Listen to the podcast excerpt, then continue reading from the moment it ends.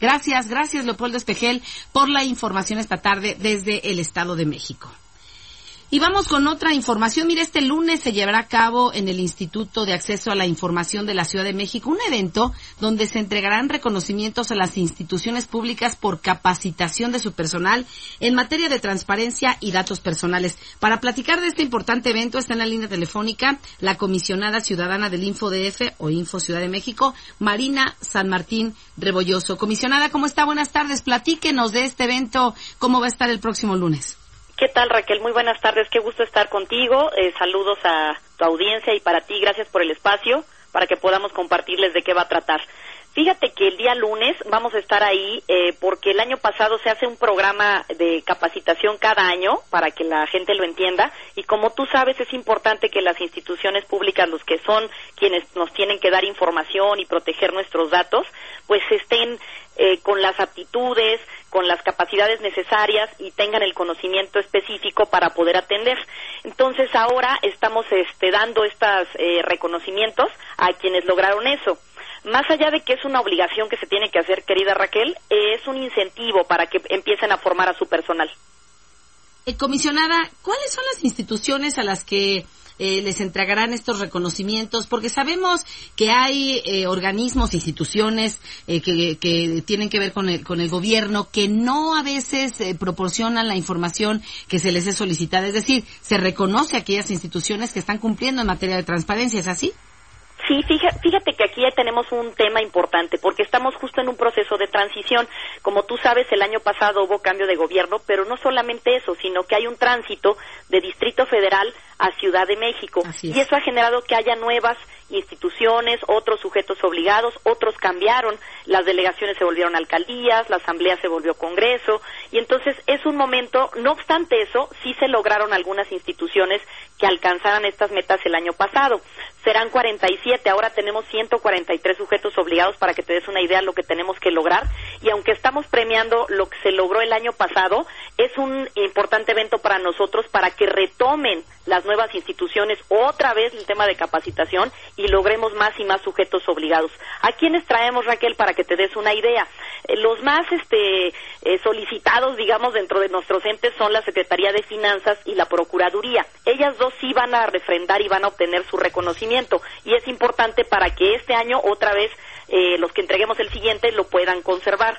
También tenemos a la Contraloría, está también el Tribunal Electoral, el Tribunal de Justicia Administrativa, el Tribunal Superior de Justicia, de diferentes este, entes, algunas alcaldías que son de las más, eh, digamos, solicitadas, ¿no? Y que lo que tratamos de hacer con este evento de lunes, más allá de retomar los trabajos que se venían haciendo, es impulsar de nuevo acá estas acciones de capacitación para que otra vez puedan estar preparados.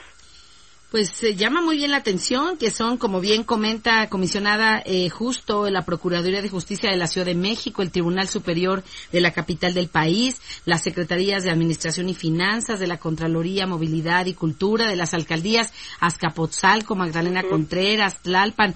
Bueno, eh, pues hay que felicitar a estos organismos, a estas instituciones, a estas dependencias que cumplen al 100%, no al 80, no al 85 ni al 90, al 100% en materia de transparencia y ética pública?